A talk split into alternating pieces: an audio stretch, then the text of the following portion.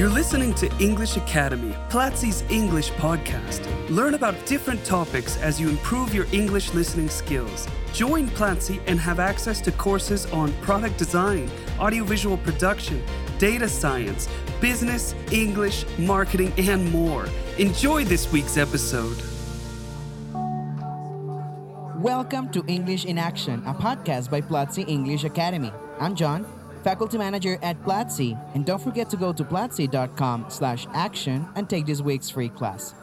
Joining me today is Cesar. You know him, you have heard him before, and today we'll be talking about the meaning of friendship.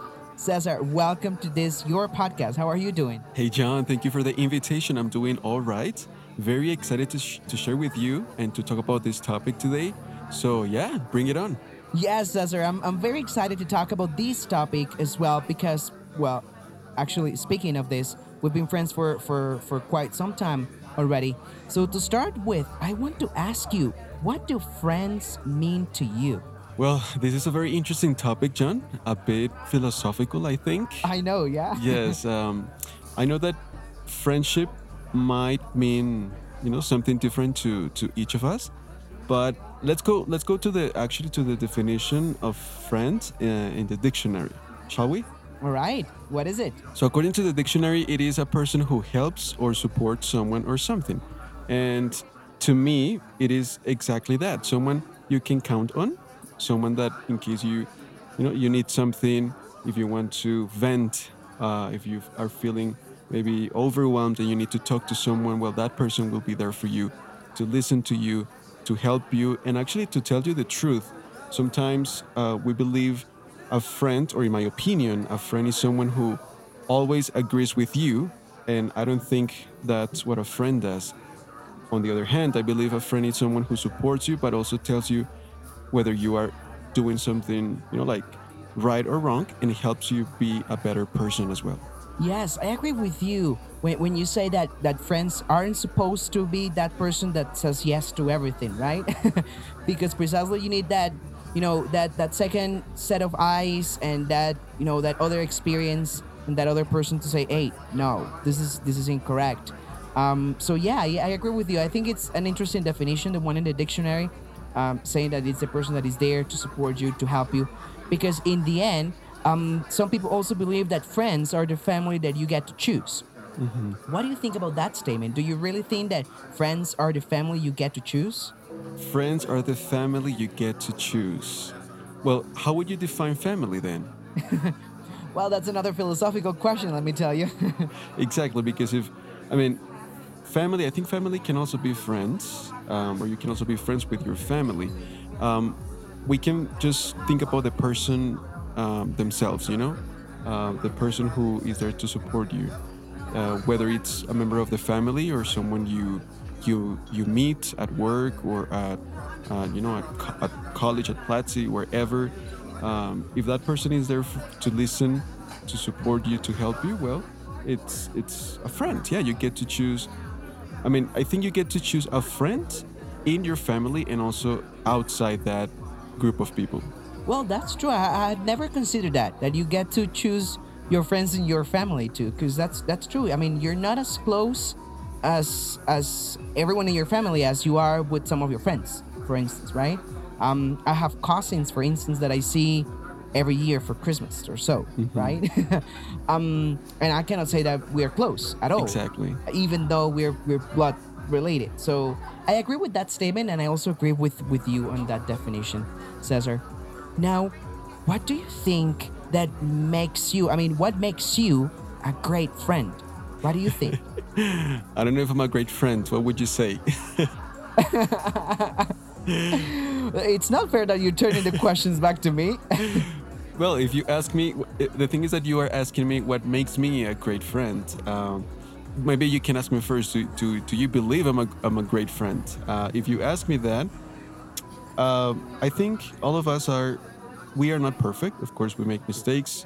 Sometimes we are not there for the people we love, and we make mistakes again. But I don't have many friends, to be honest. I just have a few. But whenever they need me, I am there to, to listen. Sometimes you don't need to do much, just be there and listen to them um, they need that someone who first listens and then gives their personal opinion on the matter and supports and yeah provides maybe a possible solution to any problem or issue As a matter of fact, Cesar, I can actually tell you're a great friend. Let me tell you that, right?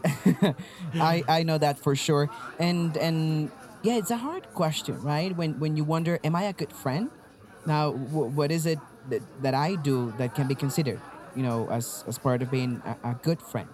Um, but mostly what you mentioned, right? Listening to to the other person, being there whenever is is is needed, whether for for bad or for good, because you know there's a saying as well, and I, I don't know, I'm just full of sayings sometimes.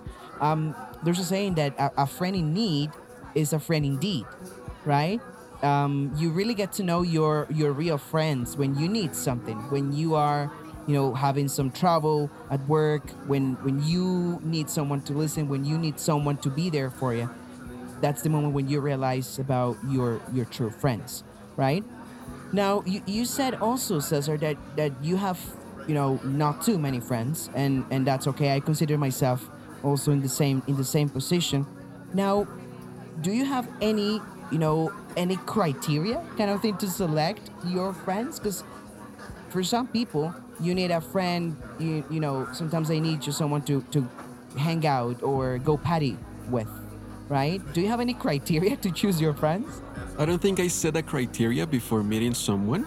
Um, I just let the, you know, like the, um, the moment to happen. I, I start to get to know the person first, what this person likes, what this person thinks about, you know, certain matters, certain topics, and then depending on how I feel with this person and how connected I feel to this person, I also open myself to, you know, telling personal stuff and also share personal things. Um, then, like when you start to know someone, you make the decision whether you want to have a more, let's say, personal relationship or just someone, as you mentioned, someone to hang out with, someone to, to go out with, to spend some time. Um, but yeah, I don't think I set a criteria before, like, you know, like if this person says this, uh, that person will get a point. Depending on how I feel and how that person feels as well, I think you get to understand if this person is going to be a close friend. What about you? What do you think about this, Jenny? Well, Cesarine, I, I agree with you, although I may say I'm a little bit picky at times. Um, you know, I've, I've had the opportunity to, to be part of large groups of people um, in, in previous jobs, in previous companies, at, you know, at previous schools. And, and being part of large groups allowed you to interact with large amounts of people. I, I consider myself a people person. I need people around me, you know, to feel, you know, connected and, and you know, to feel more joy. But at the same time, very few people can be considered my friends, or at least that I consider them my friends, because to me, something that is not really negotiable when it comes to friendship is, is loyalty. And, and you know, um, if if I trust you when I'm telling you something, right? And I, I, I'm just expecting you to keep the secret. You know, as simple as simple as that. So loyalty, I would say the only thing in my in my list, in my criteria, in my rubric would be just just that. You know, someone that is not talking behind my back. I mean, if if if that's if that's met, then cool, we're friends. Um, but but if not, then then what's the point, right? Um, it's not in my in my list, but I would also say someone that cares about you, right? Someone that that that asks, right? Uh, friendship goes must must go both ways. Not only you know I'm giving, giving, giving, and it's not that you're expecting anything in return, but at at least you know some words or at least a question. I think that's important too, and not only in friendship, but actually in in relationships and and in work environments as well. In business relationships, everything must flow both ways. So that's how that's how I put it. So if a so if a friend of yours uh, doesn't keep a secret, what do you do? Do you like?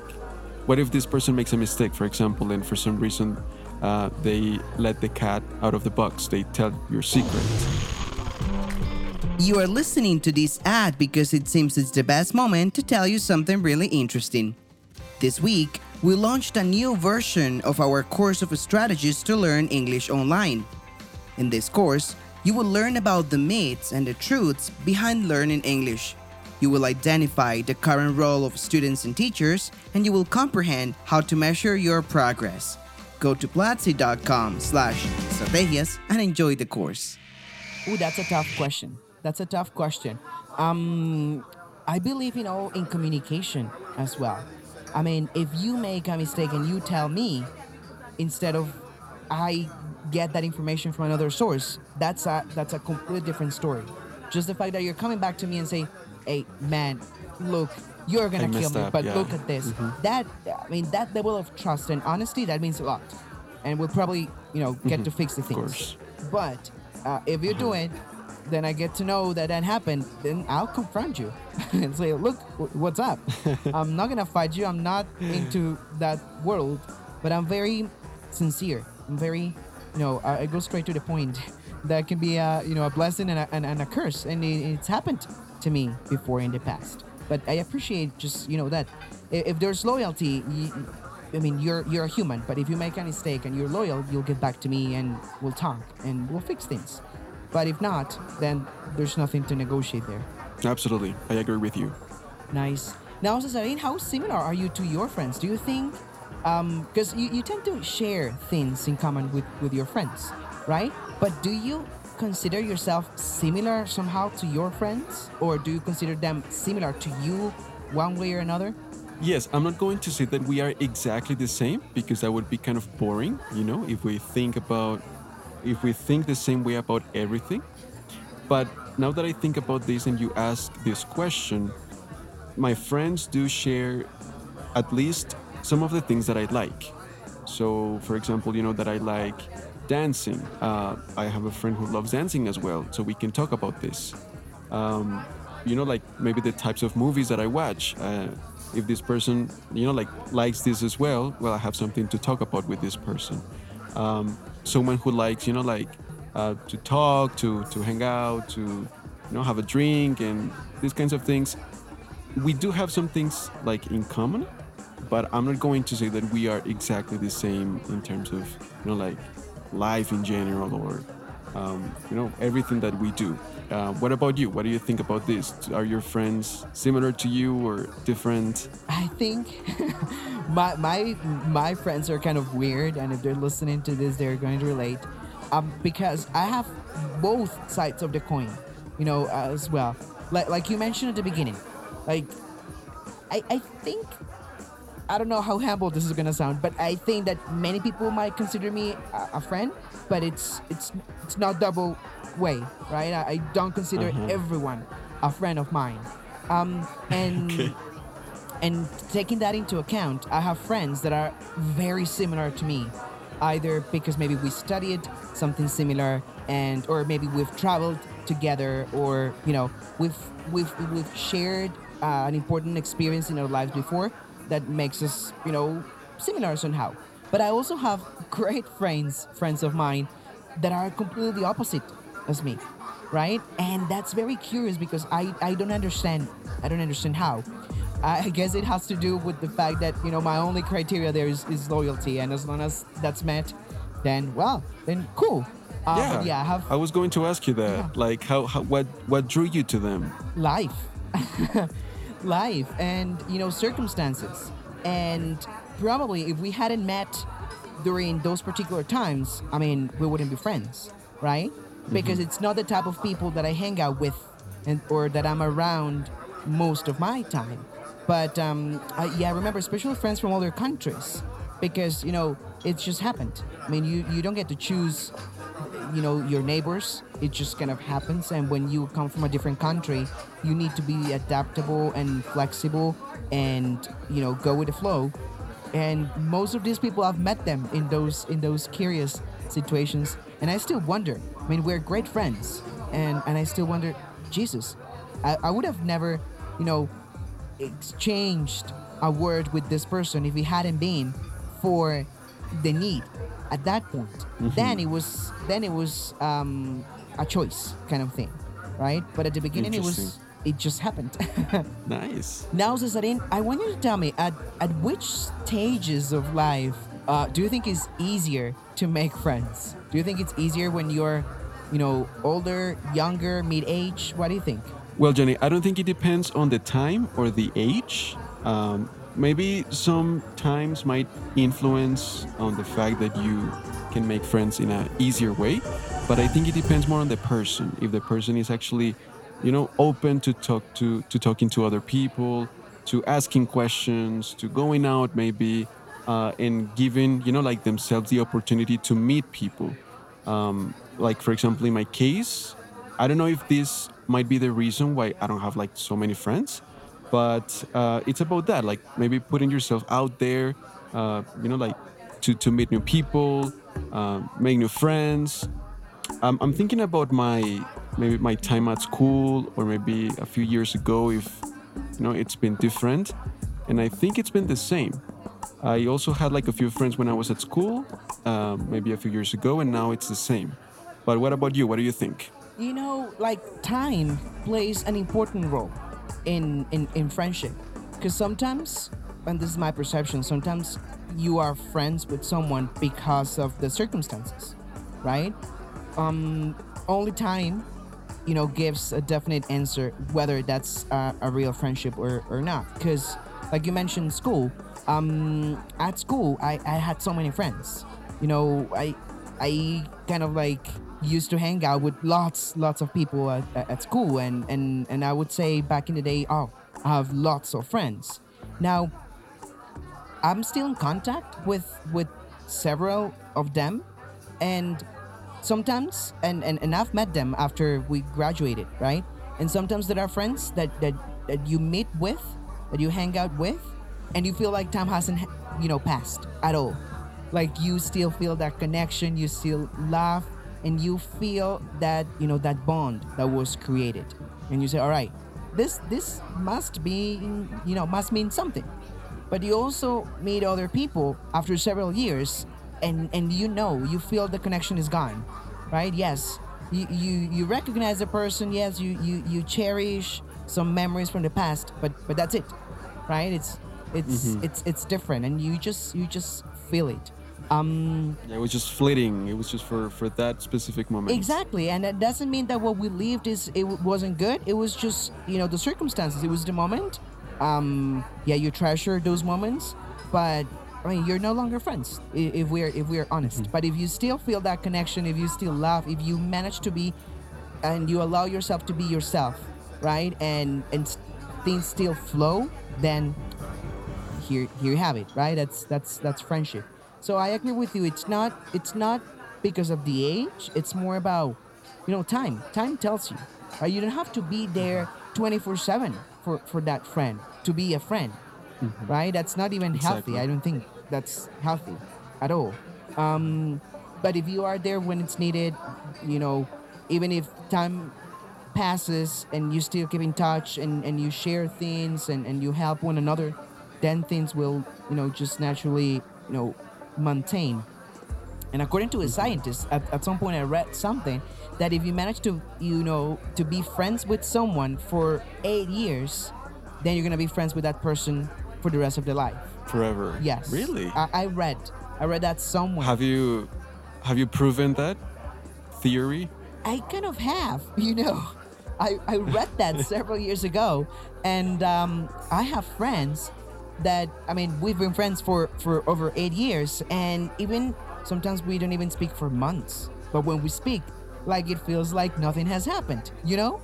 Um, so there must be something true behind that theory. I cannot prove it hundred percent, but there are I've experienced cases in my life that in which this you know theory applies. What about you?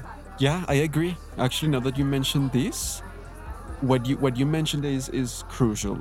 Sometimes you don't need to talk to these people quite often to um, to know that they are there for you, to know that they are your friends.